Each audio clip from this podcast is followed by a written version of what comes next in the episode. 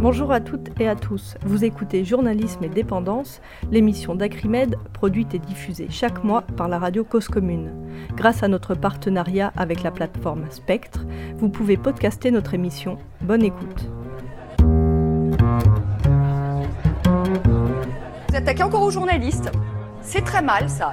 La presse n'est pas contrôlée par 10 milliardaires. La presse, madame, elle est libre. Qui dans ce pays défend les boîtes du CAC 40 à part moi, Rémi?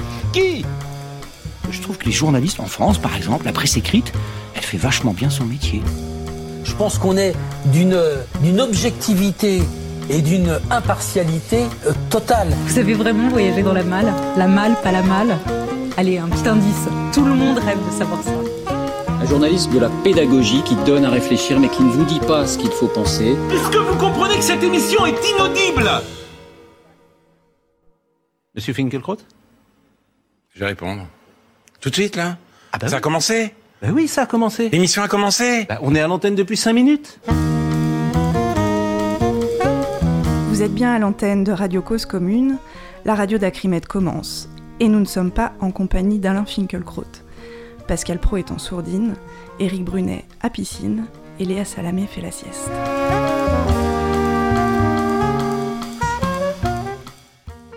Bonjour à toutes et à tous. On est heureuse de vous retrouver pour une deuxième émission consacrée ce mois-ci au journalisme sportif. Nous recevons pour cet entretien le journaliste David Garcia, spécialisé dans les enquêtes liées au sport business et au sport spectacle. C'est aussi un adhérent actif d'Acrimed qui signe régulièrement des articles pour notre site acrimed.org. Il sera tout à l'heure en compagnie de Karim Swanef, sociologue et auteur de l'ouvrage Le journalisme sportif, sociologie d'une spécialité dominée, tiré de sa thèse de doctorat en sciences politiques. L'ouvrage est paru en 2019 aux presses universitaires de Rennes.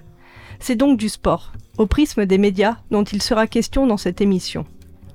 Mais avant cela, on vous propose un détour par une publication du site d'Acrimed, une chronique qu'on a voulu consacrer cette fois-ci à la surexposition d'Éric Zemmour, artefact médiatique, dont les idées fascisantes sont désormais totalement banalisées.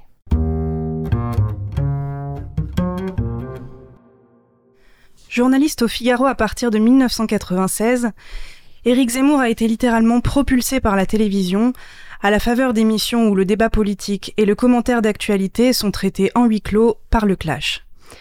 Ce fut d'abord Ça se dispute sur iTélé. Et ce fut surtout, à partir de 2006, On n'est pas couché sur France 2, animé par Laurent Ruquier et produit par Catherine Barma. 2006, c'était précisément l'année de parution de Premier Sexe, un manifeste masculiniste, rappelle le chercheur Hugo Paletta dans un article pour Contretemps, pour lequel Zemmour a pillé certaines idées développées avant lui par l'idéologue néofasciste Alain Soral. France 2 n'y a pourtant rien vu d'alarmant. Ruquier Barma recruteront Éric Zemmour pendant cinq saisons consécutives. Un palmarès qui a fait de lui, dans cette émission, le chroniqueur à la plus grande longévité. Au cours de la décennie 2010, Éric Zemmour continuera d'éprouver la dure censure des médias. Le Figaro, toujours, des chroniques sur RTL, une émission sur Paris Première avec son compère Éric Nolot, de véritables battages médiatiques à chaque nouvel ouvrage et l'ultime consécration, une émission en prime time sur CNews, offerte comme une récompense à peine un mois après son intervention à la convention de la droite de Marion Maréchal Le Pen, rediffusée en direct par LCI. Ainsi, son capital médiatique, sa notoriété et son aura de polémiste ont-ils été forgés de très longue date, à la faveur de choix éditoriaux complaisants de la part des rédactions qui jamais, ou alors très à la marge, n'ont questionné sa surexposition. C'est ainsi qu'en cette rentrée, Éric Zemmour a exploité à plein son capital médiatique, à travers la publication d'un livre et l'entretien d'une rumeur sur une possible candidature à l'élection présidentielle de 2022, de carte maîtresse, qui allait immanquablement lui assurer une campagne d'ampleur dans les médias dominants. Rien à voir avec un complot. Il suffit d'un traitement de l'actualité politique et des élections présidentielles uniformisées dans l'ensemble des médias, sous la forme de matchs de catch ou d'une course de petits chevaux, d'une dépendance accrue et délétère aux sondages et aux commentaires artificiels, et enfin d'une normalisation générale de l'extrême droite, processus désormais largement abouti dans les médias dominants. Tant et si bien qu'au cours de cette séquence, les médias ont fait de Zemmour un candidat en soi, tout à la fois comme les autres, ses idées fascisantes étant totalement banalisées et hors normes, compte tenu de la couverture dont il a bénéficié. Loin d'être terminée, cette séquence d'omniprésence médiatique a pris au mois de septembre un tournant tout à fait spectaculaire. 30 jours à peine, et ses interventions dans les grands médias, audiovisuels pour la plupart, qui lui réservent systématiquement les lieux clés de leur grille. 30 jours à peine, et 4167 occurrences de Zemmour dans la presse française, soit en moyenne 139 par jour. 30 jours à peine, et Éric Zemmour placardé en une de la plupart des hebdomadaires français. 30 jours à peine, et un nombre incalculable de papiers et de journaux consacrés à sa progression dans les sondages, alors qu'Éric Zemmour, non déclaré encore, est testé dans la quasi-totalité des études d'opinion consacrées à l'élection présidentielle de 2022 depuis le 5 juillet. 30 jours à peine, et un sujet par soir sur Éric Zemmour dans l'émission de Cyril Hanouna sur C8, autre chaîne de Bolloré, l'ancien employeur de Zemmour. 30 jours à peine, et un service public n'ayant de cesse d'aborder ses obsessions, de lui consacrer des émissions, ou de l'évoquer dans les matinales radio. France Inter excellent en la matière. 30 jours à peine, et des chaînes d'infos assurant son service après-vente, persistant à faire du moindre tweet, déplacement ou vidéo d'Éric Zemmour une actualité. Ce matraquage est un symptôme en soi de la banalisation de l'extrême droite dans les médias. Elle se confirme quand on regarde le détail des commentaires journalistiques, avec leur grille de lecture traditionnelle, qui tue et dépolitise l'information, les journalistes politiques s'intéressent à sa progression sondagière, à sa stratégie de communication, avant de se demander à qui il grappillera des voix et avec qui il pourrait faire alliance. Tout ça, aux dépens du fond. Peu semble en effet importer aux professionnels du commentaire que le centre de leur attention souhaite refranciser le pays et juge intéressant de déporter des millions de musulmans. Objet du blablatage permanent, Zemmour est devenu un divertissement médiatique. On parle d'ailleurs de lui comme d'un sale gosse, un perturbateur, un chamboule-tout, et même un clown, un trublion qui va peut-être électriser les choses. Dans cette longue dégringolade, nombreux sont les commentateurs à blanchir le délinquant multirécidiviste. En partenariat avec l'INA, France Info réalise par exemple un portrait rétrospectif sans prononcer les mots extrême droite ou raciste et sans évoquer une seule fois ses condamnations pour incitation à la haine raciale.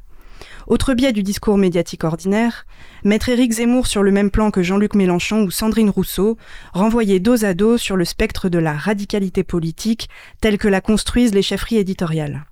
Dans la même veine, les grands intervieweurs blanchissent le négationniste, en qualifiant encore fréquemment Éric Zemmour d'intellectuel ou d'historien, quand les chercheurs ont mis en pièces, et depuis longtemps, ses déclarations sur le régime de Vichy ou encore tout récemment sur le massacre des Algériens le 17 octobre 1961.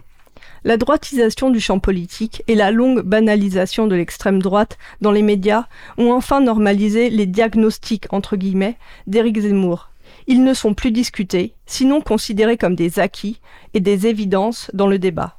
De même, le fait que ces obsessions occupent la une n'est plus du tout remis en question.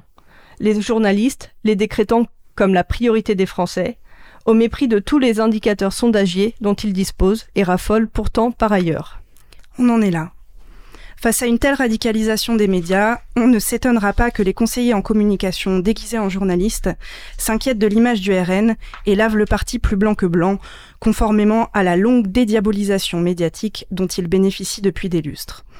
À la faveur de cette rentrée présidentielle, la banalisation d'Éric Zemmour et du RN est ainsi devenue un phénomène médiatique systémique que ce soit par suivisme d'un agenda uniformisé ou pratique routinière, que ce soit par dépendance ou contrainte éditoriale, que ce soit par aveuglement ou sympathie politique, les grands médias balisent objectivement la route d'un courant fascisant et lui servent de caisse de résonance.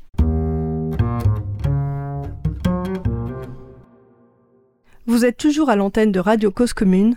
On retrouve maintenant nos deux invités, Karim Swanef, sociologue, et David Garcia, journaliste, pour un entretien consacré au journalisme sportif.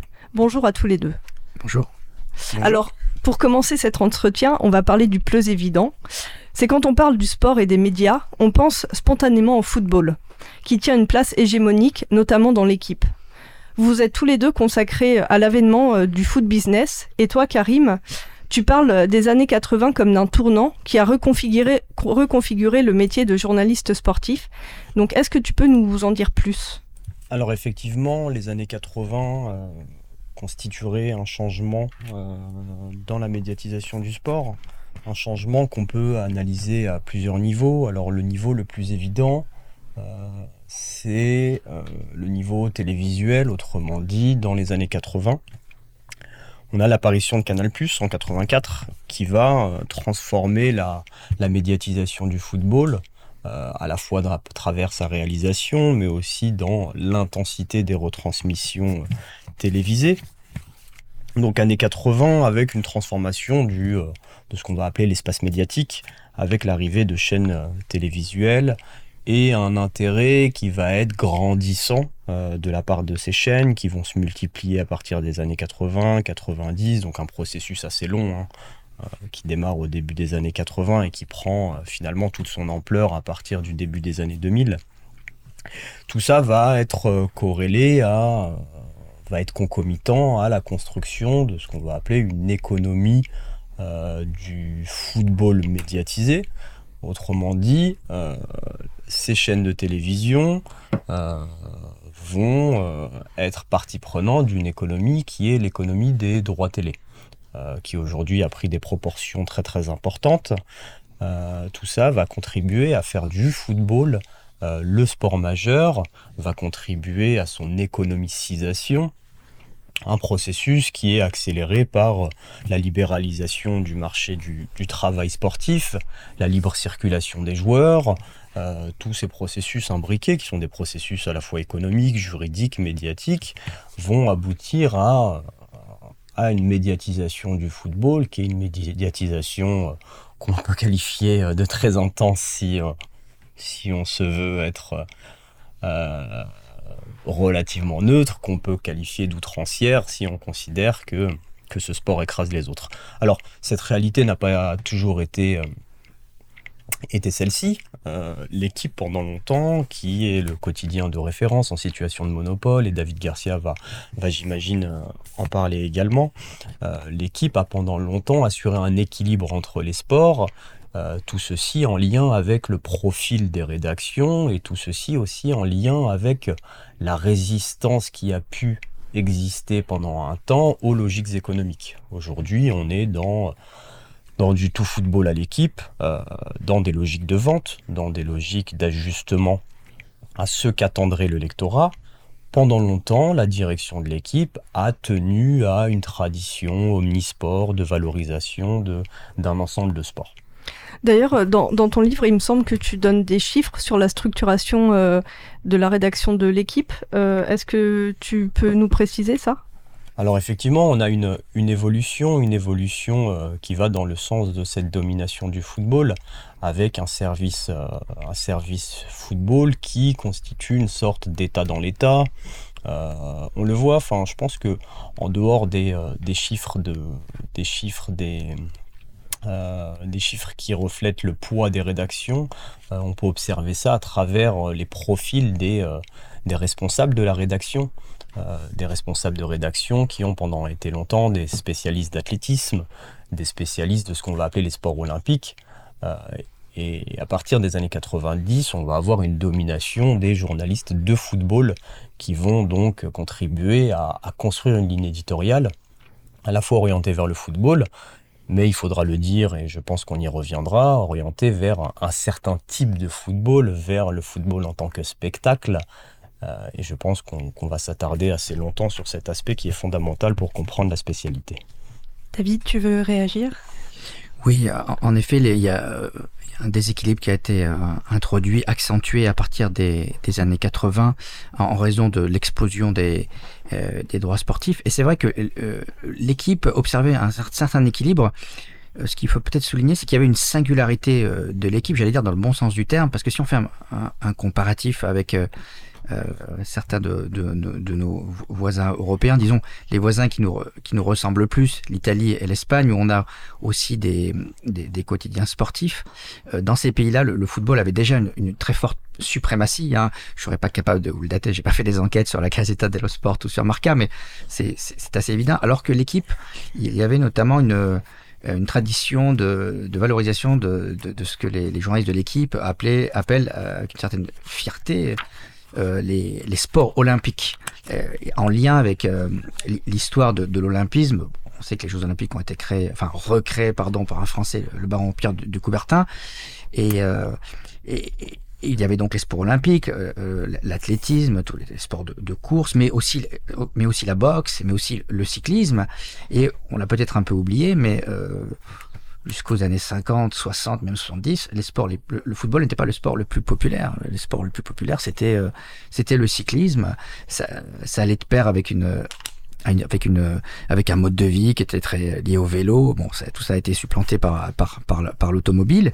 Et en effet, l'équipe veillait à, cet équilibre. Euh, en même temps, euh, il faut dire que tout cela pas ne relevait pas non plus d'une mission de service public. Hein. L'équipe a toujours eu une une, une, une, une, visée commerciale. Hein. L'idée a toujours été de, de, de vendre des journaux. Euh, simplement, euh, le football n'avait n'avait pas encore acquis cette suprématie en termes de spectacle. Et on peut dire même que le foot était était, avait une moindre envergure par rapport, par rapport à la boxe et surtout par rapport au cyclisme.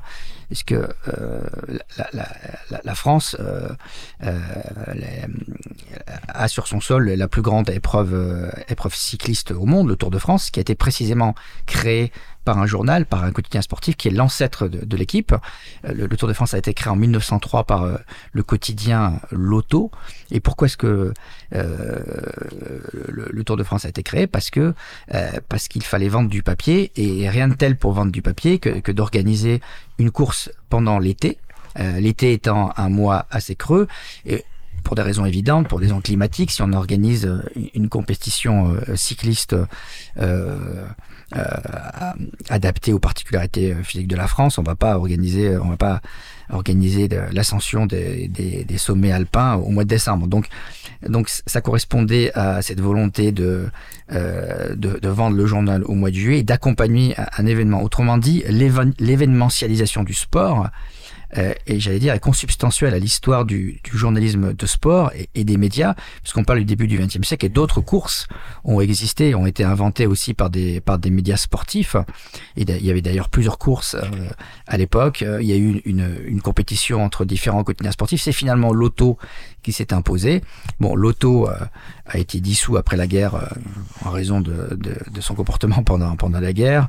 Euh, et donc, ce qui a remplacé l'auto, c'est l'équipe donc après la, de, la, la deuxième guerre mondiale. Et donc cette événementialisation s'est poursuivie aussi après la Deuxième Guerre mondiale, car c'est moins connu. L'histoire du Tour de France est relativement connue, en tout cas par les, amoureux du cyclisme, il y en a. Mais l'équipe, et là on revient un peu sur le football, a aussi, euh, bien avant les années 80 et bien avant l'explosion des, des droits sportifs, euh, l'équipe a créé la première Coupe d'Europe de football, l'ancêtre de la Ligue des Champions. Aujourd'hui, la Ligue des Champions, c'est une gigantesque machine à produire de, de l'argent. Euh, euh c'est un événement qui a lieu tous les ans avec des, sponsors, des droits télé faramineux en Europe. Et c'est le journal L'équipe qui a inventé la Coupe d'Europe des, clubs champions. Et pourquoi ils ont inventé ça? Parce que euh, parce que le journal L'équipe se vendait très bien le week-end, en fin de semaine ou en début de semaine. Mais par contre, en milieu de semaine, il y avait un creux les mercredi ou jeudi, les ventes étaient assez moyennes. Alors, euh, d'un point de vue marketing, ils ont eu une, idée assez remarquable. Ils se sont dit, bah, on va créer euh, un, événement au, au, niveau européen. Et cet événement a très bien marché. Euh, à partir de, 1900, de 1956, l'équipe créera aussi la route du Rhum, hein, donc euh, une course, une course à la voie. Le Rallye Dakar, c'est aussi l'équipe qui l'a créé. Hein. donc voilà, cette, cette tradition d'événementialisation effectivement a, a explosé, s'est accentuée à partir des années 80, mais, mais elle n'est pas complètement nouvelle non plus. Alors pour, euh, pour, pour revenir un peu sur, euh, sur l'équipe, c'est vrai que ça fait penser à, à une étude que Jérôme Latta a, a faite pour euh, Arrêt sur Image très récemment, là en octobre 2021. Il a étudié 61 numéros de, de août à septembre. Euh, il a étudié euh, non seulement les unes, mais aussi euh, les pages intérieures, le détail, etc. Bon. donc il parle de 61 numéros, il parle d'une suprématie du foot qui ne fait aucun doute, dit-il.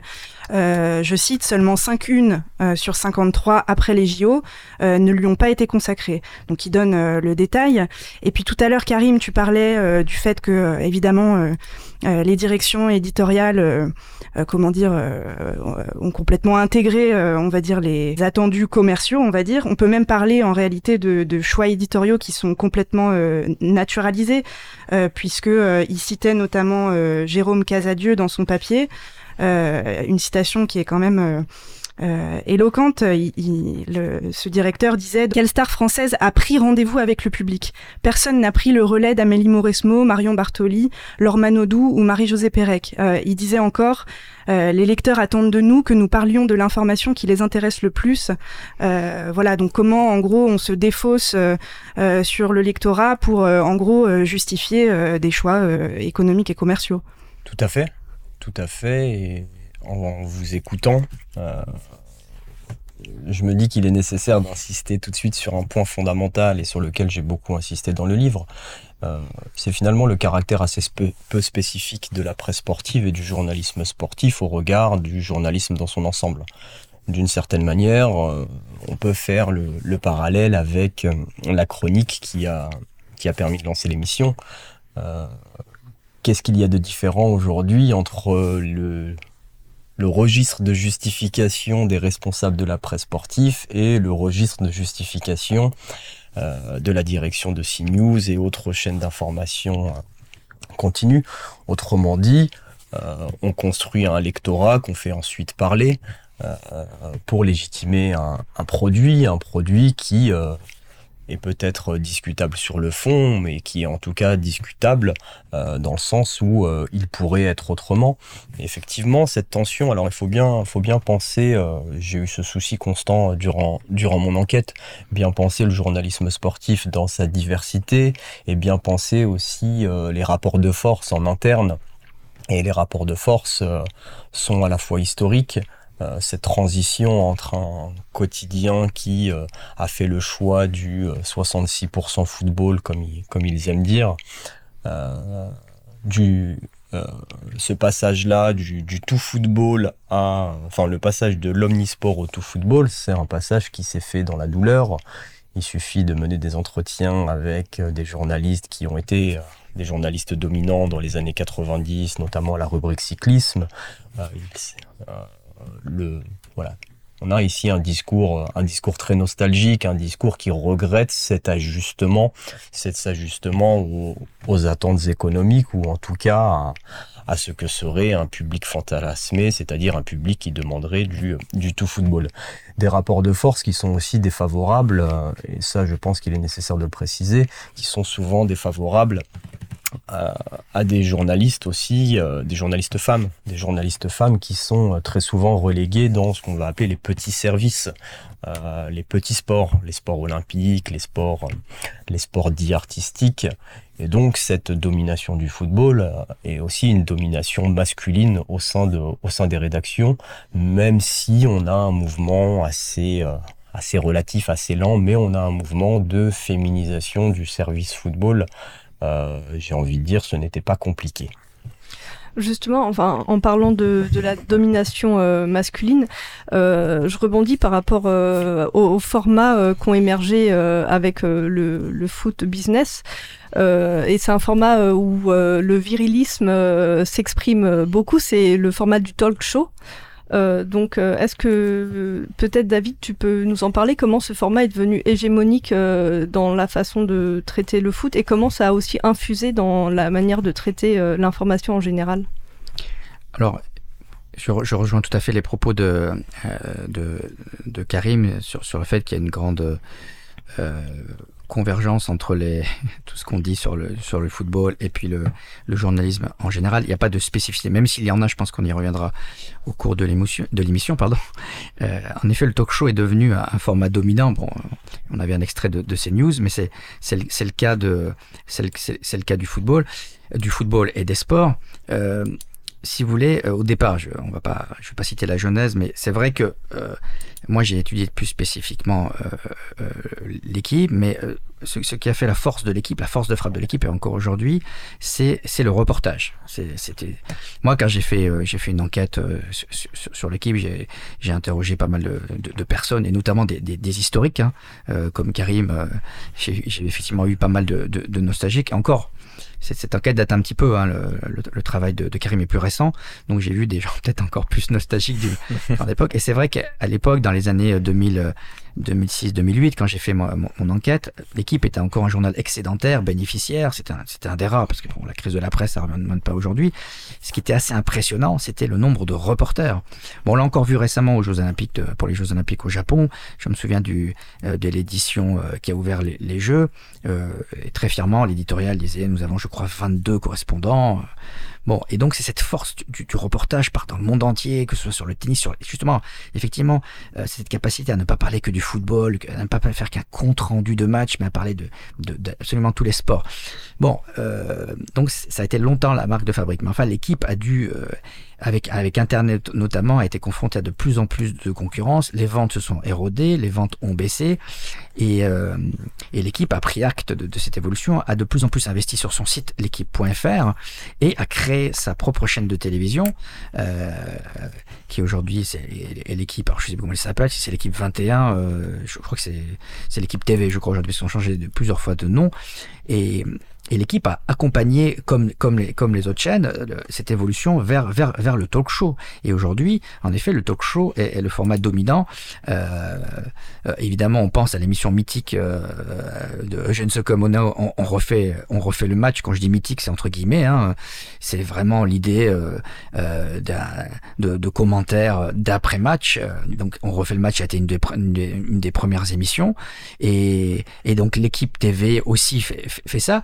Alors, l'équipe TV, pourquoi, pourquoi elle le fait euh, bah Parce qu'elle n'a pas de droits télé. On revient sur les droits télé. Pour avoir des droits télé, il faut avoir beaucoup de moyens. Euh, il, faut, il faut être capable. Aujourd'hui, le diffuseur de la Ligue 1, c'est Amazon. Hein. Euh, qui a quand même mis 250 millions d'euros. Donc euh, l'équipe TV n'a pas, le, le groupe Amaury n'a pas la puissance de frappe financière de Amazon, qui est une des principales multinationales au monde. Et donc l'équipe TV fait euh, qu'est-ce qu'ils font? Ils, ils retransmettent pas vraiment des matchs, mais par contre ils discutent. Si vous regardez l'équipe TV les, soirs, ça, dure pendant des heures.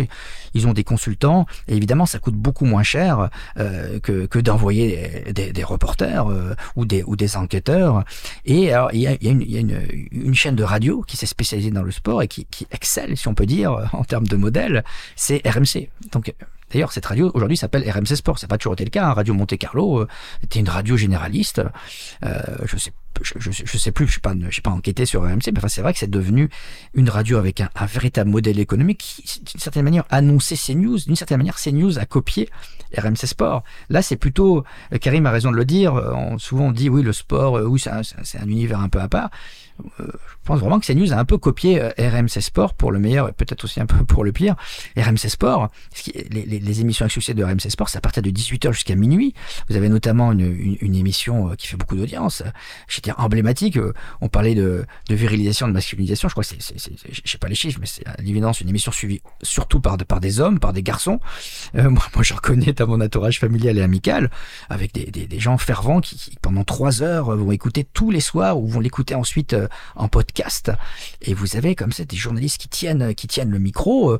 Euh, bon, évidemment, ça a un coût. Il faut pas dire que ça a zéro coût parce que il y a des consultants vedettes. je pense notamment à Christophe Dugarry, bon, qui a passé la main, qui était un ancien footballeur international français. Bon, il avait, il a été un peu impéréglé pour son salaire parce qu'il avait un gros salaire, donc lui, il faut le payer. Mais sinon, évidemment, quand vous avez deux, trois consultants autour d'un micro, ça coûte beaucoup moins cher que d'envoyer quelqu'un euh, couvrir un match, euh, euh, je sais pas, Australie ou je sais pas où, faire des reportages pendant une semaine. Donc, c'est, c'est, c'est, puis c'est un modèle qui coûte moins cher, et puis c'est un modèle qui, qui est très, euh, qui s'accorde beaucoup, euh, évidemment, au contexte avec, les réseaux sociaux, parce qu'on peut faire du buzz, on peut, on peut sortir des pastilles, et il y a un travail de marketing éditorial qui est, qui est redoutable. Ils, savent faire ça très bien. Et c'est la polémique euh, en permanence, et euh, on crée le buzz, une déclaration euh, sur, sur un transfert. Bon, Daniel Riolo, il a, il, a, il, a, souvent un petit peu été épinglé pour ses excès. Il a même été suspendu à un moment donné parce que pour des propos jugés sexistes, il avait un peu ironisé sur, sur la femme de Neymar ou sur une aventure qu'avait eu Neymar. Bon, il est revenu.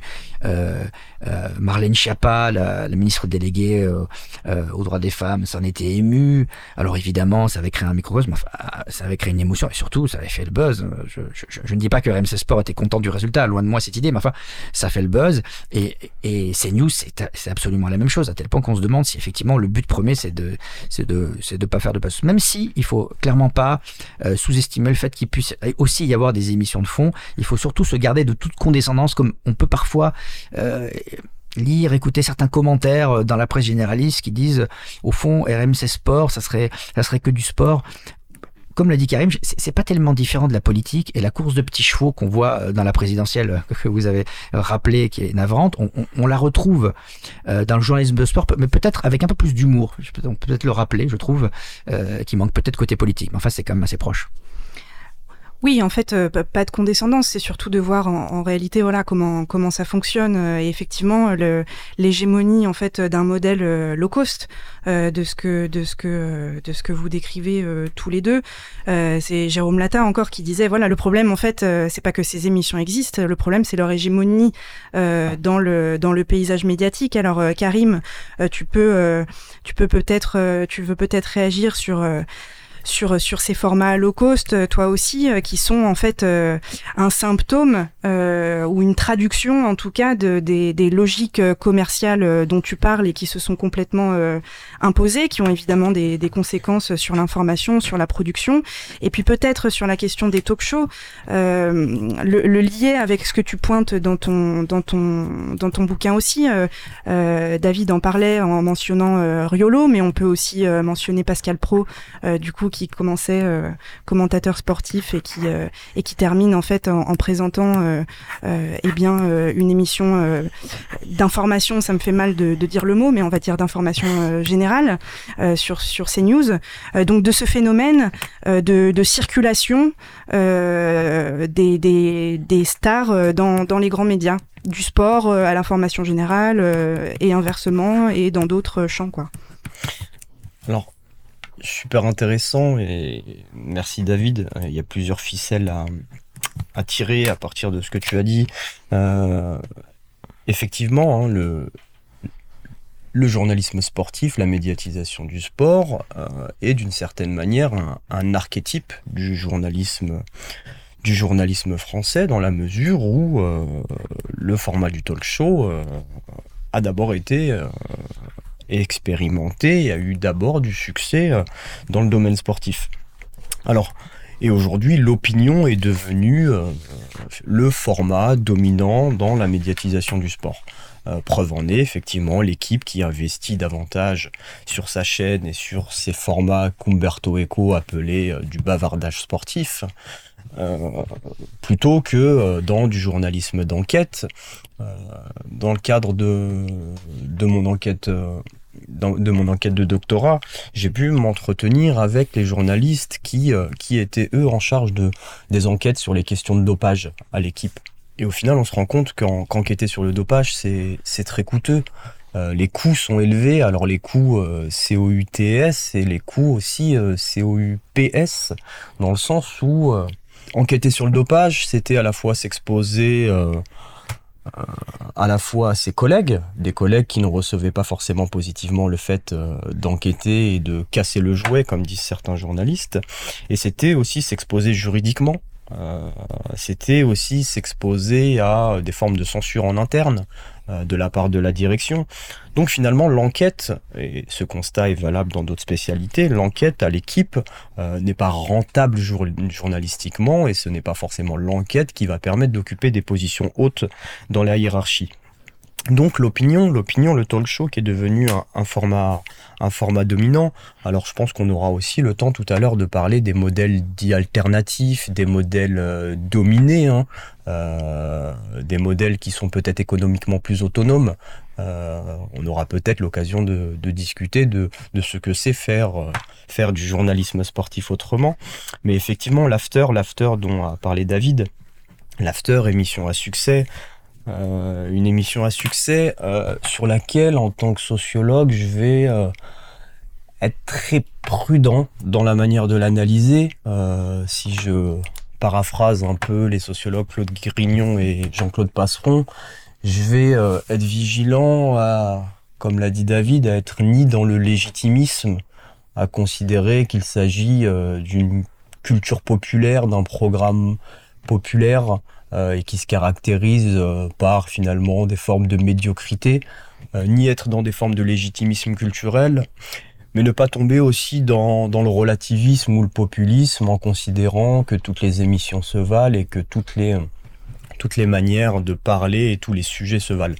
Donc difficile de se positionner. ce qu'on sait aujourd'hui sur ce type d'émission, le sait avant tout grâce à, à l'enquête de Vincent Goulet euh, qui a travaillé sur le rapport des classes populaires à l'information et qui, euh, qui a montré tout le succès de ces émissions, comme les grandes gueules sur RMC, de, le succès d'émissions qui, euh, qui ont du succès auprès de, ce public spécifique, en, notamment en raison d'une façon très directe, très polémique de, et j'ouvre les guillemets, hein, de parler des, des, vrais problèmes. Finalement, ce sont des, des, émissions qui se distinguent par un, par un registre, un registre qui serait ajusté à certaines attentes. Alors attention, attention à ne pas considérer que l'after euh, a du succès uniquement chez, chez un public euh, plutôt issu des classes populaires. Non, le public de, de l'after et le public du sport, même si on manque aujourd'hui d'enquêtes sur sur les publics, euh, ce sont des, publics assez, divers. Euh, et comme l'a dit David, hein, on, retrouve, euh, on retrouve des membres des classes supérieures qui, consomment, le sport. Preuve aussi d'un changement de statut de cette de cette pratique culturelle, un changement de statut assez lent, mais un changement de statut quand même en France. Preuve en est donc la transformation, une transformation des publics, mais comme je le dis, on manque encore d'enquêtes fouillées sur, sur la question. Et peut-être finir sur, la, sur euh, Pascal Pro, euh, Daniel Riolo, on pourrait ajouter Pierre Ménès, Pierre Ménès, euh, dans le sens où on a ici des journalistes sportifs. Alors Pierre Ménès ne l'était plus car il était ensuite consultant et donc plus de carte de presse car le statut de consultant lui permettrait euh, de sortir des, des grilles de rémunération et d'être euh, grassement payé. Euh, donc des journalistes, euh, des journalistes qui euh, qui circulent dans l'espace, qui sont des faiseurs d'opinion, Daniel Riolo, Pierre Ménès, qui sont d'une certaine manière des faiseurs d'opinion dans le sens où, au sens de Patrick Champagne, dans le sens où ils sont très suivis, leurs opinions sont suivies, ils sont écoutés et leurs profils disent beaucoup de choses aujourd'hui sur ce qu'est un journaliste ou en tout cas un acteur dominant dans la médiatisation du sport. Si on doit trouver des, des points communs entre deux, c'est c'est cette euh, compétence d'une certaine manière à faire polémique. C'est cette compétence à, critiquer dans un cadre euh, restreint, dans le sens où les critiques de Daniel Riolo et de Pierre Ménès vont euh, ne remettront rarement ou voire jamais en question le cadre socio-économique du football.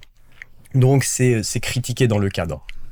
Alors après avoir évoqué là ces, ces, euh, grandes figures, euh, du, ces grandes stars euh, du, journalisme sportif talk show, on va dire, une autre question qu'on voulait aborder et qui, qui rentre aussi dans le chapitre des, logiques commerciales et de la façon dont elles se déclinent, hein, c'est la question des, copinages médiatiques et de la dépendance aux sources. C'est une pratique euh, un peu dérivée aussi de, de la course au scoop. Euh, David, toi, dans un article euh, publié en 2016 sur le site d'Acrimed, tu parlais de la connivence comme d'un plat, je te cite, qui se mange à toutes les sauces journalistiques. Et tu poursuivais, nous connaissions bien celle du milieu littéraire, où l'autopromotion côtoie souvent le renvoi d'ascenseur. Mais il existe également une forte connivence moins souvent signalée dans le milieu sportif et en particulier dans le football. Alors ton étude de cas à l'époque portait sur euh, Jacques Vendroux. Euh, parmi les multiples casquettes de Jacques Vendroux, qui font évidemment partie du, problème, on peut citer celle de directeur du service des sports de Radio France hein, de 2002 à, décembre 2018. Euh, et pour te, te, lancer sur le sujet, on a, a récemment, euh, on, a, on a prévu un petit son, on a récemment entendu Jacques Vendroux dans une édition spéciale sur BFM TV. C'était une édition spéciale en hommage à Bernard Tapie. C'était donc le dimanche 3 octobre. On écoute et on te laisse réagir ensuite. Si vous voulez, Bernard Tapie, euh, moi je l'ai surtout très connu pendant pratiquement 15-20 ans.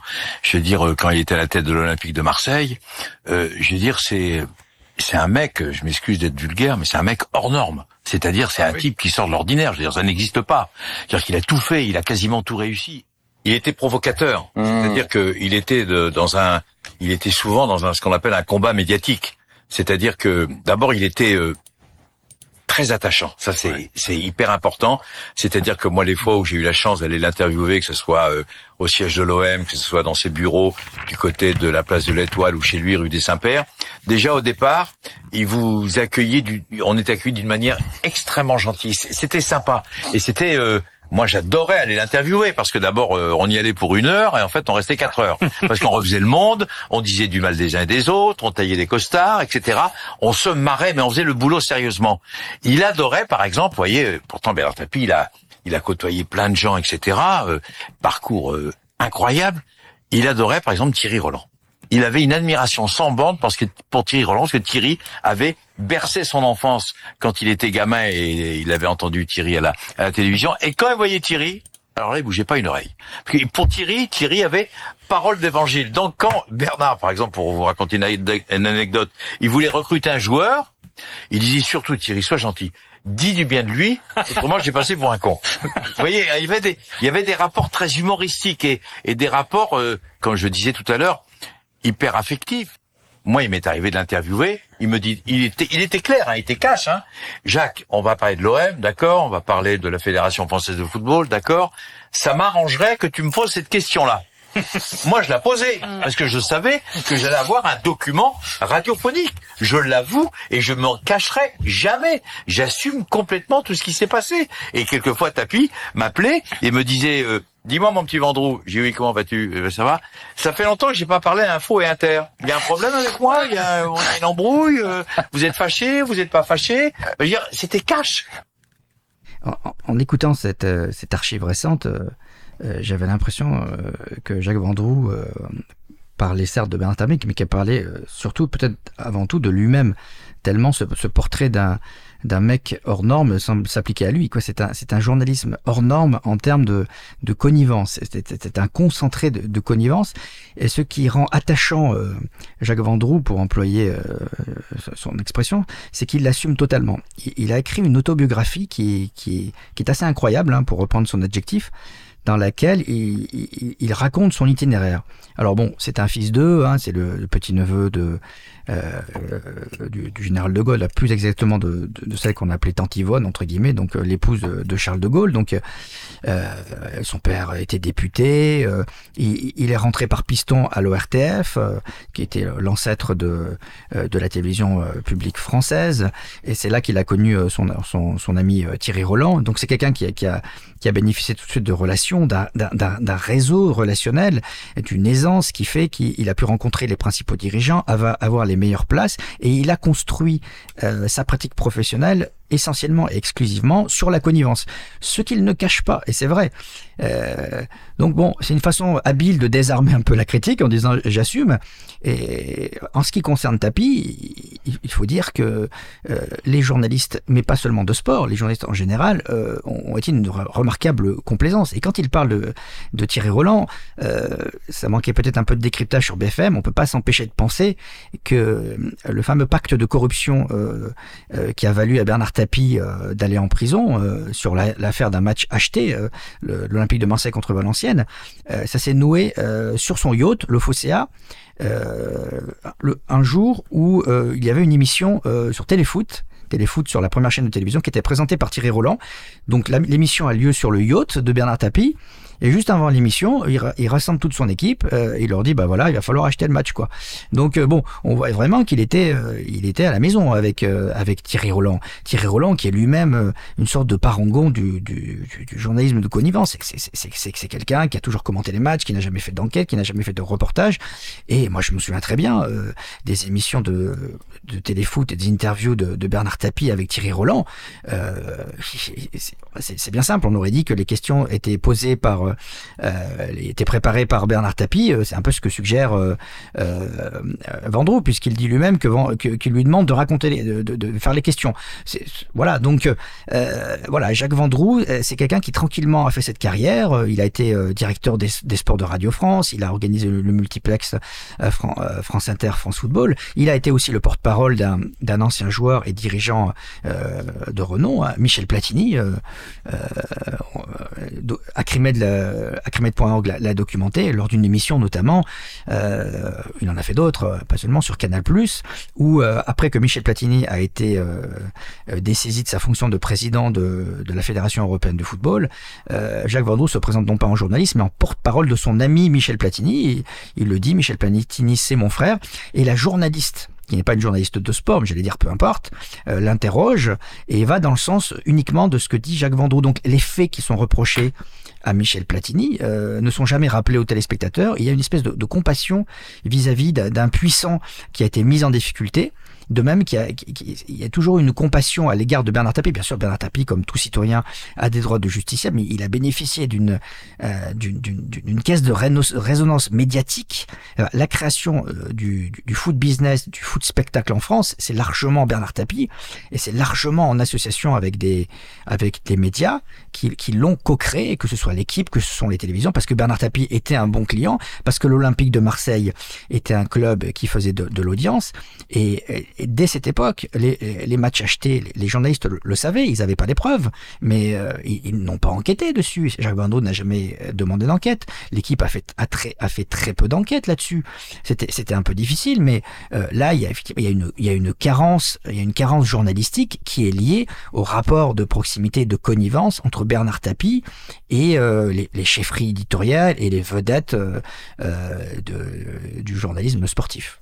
Et pourtant, ouais, peut-être euh, Karim, tu veux, tu veux réagir. Euh, euh, ces, ces, pratiques, visiblement, ça ne les empêche pas euh, d'accéder aux, aux, positions de pouvoir, voire en fait, euh, c'est plutôt, c'est plutôt l'inverse et c'est plutôt lié. Est-ce que tu veux réagir à, à, cette question des copinages, de la dépendance aux sources, de ce que, de ce que ça, de ce que ça nous dit, et éventuellement aussi de la, de, de voilà, de, de, la course au scoop, de ces questions-là? Alors, je pense qu'on pourrait en parler pendant pendant des heures. Euh, on n'a pas des heures. on pourra en parler des heures. Euh, peut-être pour compléter ce, qu'a dit David, hein, avec lequel je suis, je suis totalement en accord. Euh, David a parlé des, dominants, des puissants. je le préciserai peut-être après, mais bien penser ces relations entre journalistes et acteurs du monde sportif comme étant aussi des rapports de classe. on, a, on a des relations qui se nouent, qui sont liées à des affinités sociales, euh, que ce soit finalement entre Jacques Vendroux et euh, Michel Platini et, et, Tapi, que ce soit aussi à l'équipe entre, je prends l'exemple de Gérard Rouillet qui était entraîneur et ancien professeur, ancien professeur d'anglais qui était très proche de, euh, de Didier Braun, euh, journaliste à l'équipe, euh, titulaire d'un DESS en histoire, des gens finalement qui partagent, qui partagent une même culture.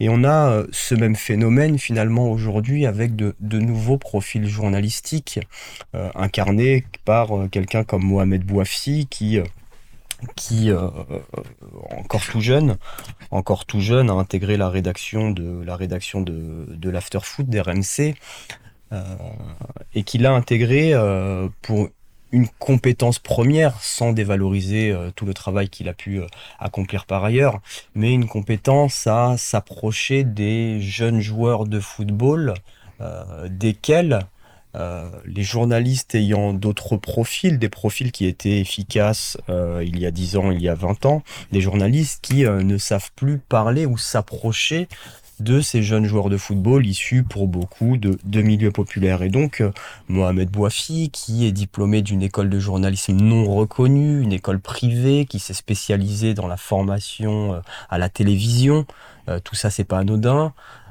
Mohamed Bouafi s'est distingué dans le monde du journalisme sportif par sa capacité à s'approcher de joueurs en partageant peut-être aussi leurs codes sociaux, des manières de parler, donc tout ça pour, pour rappeler que ces rapports sont aussi des, des rapports de classe.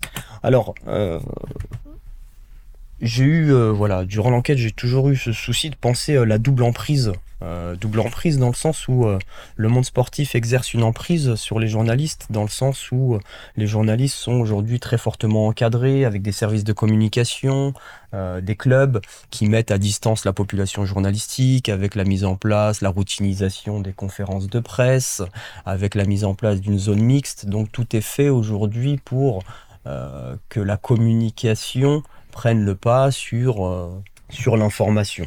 Euh, donc une emprise d'une certaine manière des, grandes institutions sportives sur les journalistes, mais une emprise également des journalistes sur ce milieu.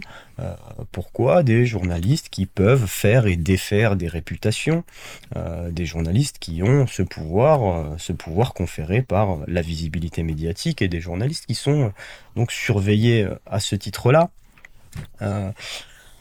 Donc on a un jeu, un jeu, un, jeu des relations d'interdépendance, euh, avec aujourd'hui, euh, si je prends le cas du Parisien, de l'équipe de ces euh, journaux dits dominants qui produisent l'information de, de grande diffusion, on a une course, une course à l'information, une course à l'information qui va passer par une nécessité, celle, comme ils le disent eux-mêmes, d'avoir son joueur. Autrement dit, d'avoir une entrée dans le vestiaire une entrée dans le vestiaire qui va être la condition pour avoir des informations. Alors ensuite, il va y avoir une gestion du off, euh, il va y avoir une division du travail au sein des rédactions. Euh, l'information va être divulguée plusieurs jours plus tard, l'information va être divulguée par le collègue qu'on ne pourra pas soupçonner d'être proche de tel joueur. Donc on a tout, euh, un ensemble de stratégies qui sont déployées comme, le disait l'un des journalistes que j'ai pu rencontrer, euh, la porte est fermée, mais on pourra toujours entrer par la fenêtre.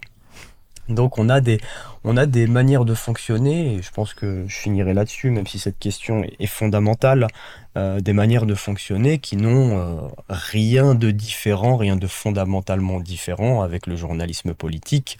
on sait pertinemment que l'enquête, ou en tout cas que la, attention à ce qu'on entend par enquête, mais que la production de scoop, de petites phrases, je pense que le terme de petite phrase est adapté. C'est la petite phrase, la petite rumeur, la petite indiscrétion. Euh, cette petite indiscrétion, elle est produite journalistiquement via des stratégies euh, qui font un peu aujourd'hui ce qu'on va appeler la compétence journalistique. Alors euh, jusqu'à présent, on a surtout parlé euh, d'une certaine forme de journalisme sportif, c'est-à-dire plutôt un journalisme sportif de marché, low cost. Donc en guise de, conclusion, euh, on pourrait, peut peut-être répondre à la question de est-ce qu'un autre journalisme sportif est possible et sous quelle forme? Alors oui, un autre journalisme sportif est, possible, il faut l'espérer. Alors il y a des alors, il se matérialise euh, d'abord par des euh, sous des formes euh, vraiment alternatives, c'est-à-dire sur des blogs ou sur des sites. tout à l'heure a été mentionné un article de, de, Jérôme Lata d'un Ré sur Image. Jérôme Lata, il a, il, a créé les cahiers du football, hein, qui est une sorte de canard, de enchaîné du football. Donc, un site qui, se voulait critique, avec une analyse qui faisait un pas de côté, avec avec un, avec un humour qui était évidemment bienvenu. Euh, donc ça, c'est une façon aussi de, de, de, bah réfléchir, euh, de faire un pas de côté par rapport à ce, journalisme dominant. Euh, il y a tout aussi un, tas de blogs. D'ailleurs, il y a aussi le blog de, Jérôme Lata sur le site Le Monde, une balle dans le pied. Et puis il y a il y a il y a l'enquête parce que l'enquête, ça peut paraître un petit peu étrange parce que l'enquête pour moi est à, est à la base du journalisme, mais c'est vrai pour toutes les raisons qu'on a qu'on a dites. C'était excessivement difficile de sortir des enquêtes dans les, dans les médias dominants, parce que comme l'a dit Karim, si, euh, si on fait une enquête euh, sur, sur Zidane et on a des précédents, euh, même l'équipe, l'équipe en, 2006, à la finale de la Coupe du Monde, même les non, non spécialistes de foot peut-être s'en souviennent, il y a eu le coup de boule de Zidane. Bon, euh, il y a eu un éditorial du directeur de la rédaction de l'époque qui n'a pas pu s'empêcher de manifester un certain dépit en disant bon, Zinedine, tu nous as fait perdre la Coupe du Monde. Bon, c'était quand même pas très méchant, c'était dans l'émotion. Eh l'entourage de Zidane a réagi, il y a eu une sanction, l'équipe a été sanctionnée, et donc l'équipe n'a plus pu approcher l'idole parce que Zidane c'est une idole.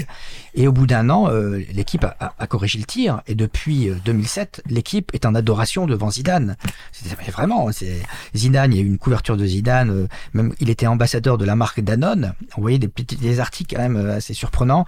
On voyait Zidane a, ouvert une académie euh, au Bangladesh. Quand on connaît les conditions de travail des, enfants au Bangladesh, on se dit bon, ça aurait mérité peut-être une mise en perspective parce que c'est pas ce qui se fait de mieux, hein, le travail des enfants au Bangladesh. Mais non, il s'agissait de d'être raccord avec avec Zidane.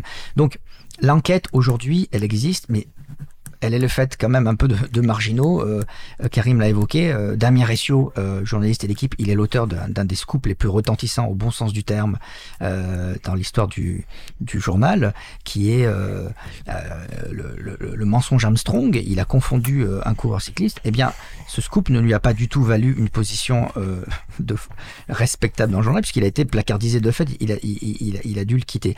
Et sinon, vous avez l'enquête bah, sous, forme de livre qui est la seule voie. Et donc euh, voilà, elle existe, mais c'est sous forme d'enquête longue et ça, implique d'avoir, euh, euh, de pouvoir proposer des sujets avec un impact commercial pour, pour, pouvoir exister. Merci Karim, merci David. Ouais, on va en, rester là. On citera vos, vos travaux respectifs sur le site de Cause Commune.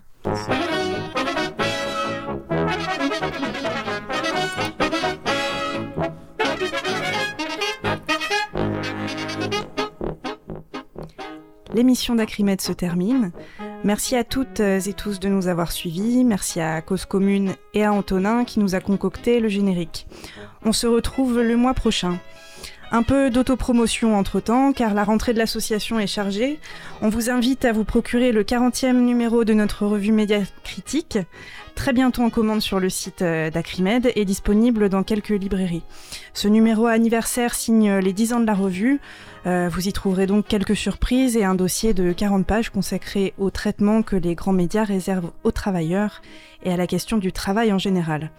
On a également le plaisir de vous annoncer que notre nouveau livre sortira en librairie le 12 novembre, Les médias contre la rue, 25 ans de démobilisation sociale, pour un retour acerbe sur le traitement médiatique des mouvements sociaux. Enfin, n'oubliez pas de vous balader sur le site d'Acrimed où des articles sont publiés plusieurs fois par semaine. À bientôt!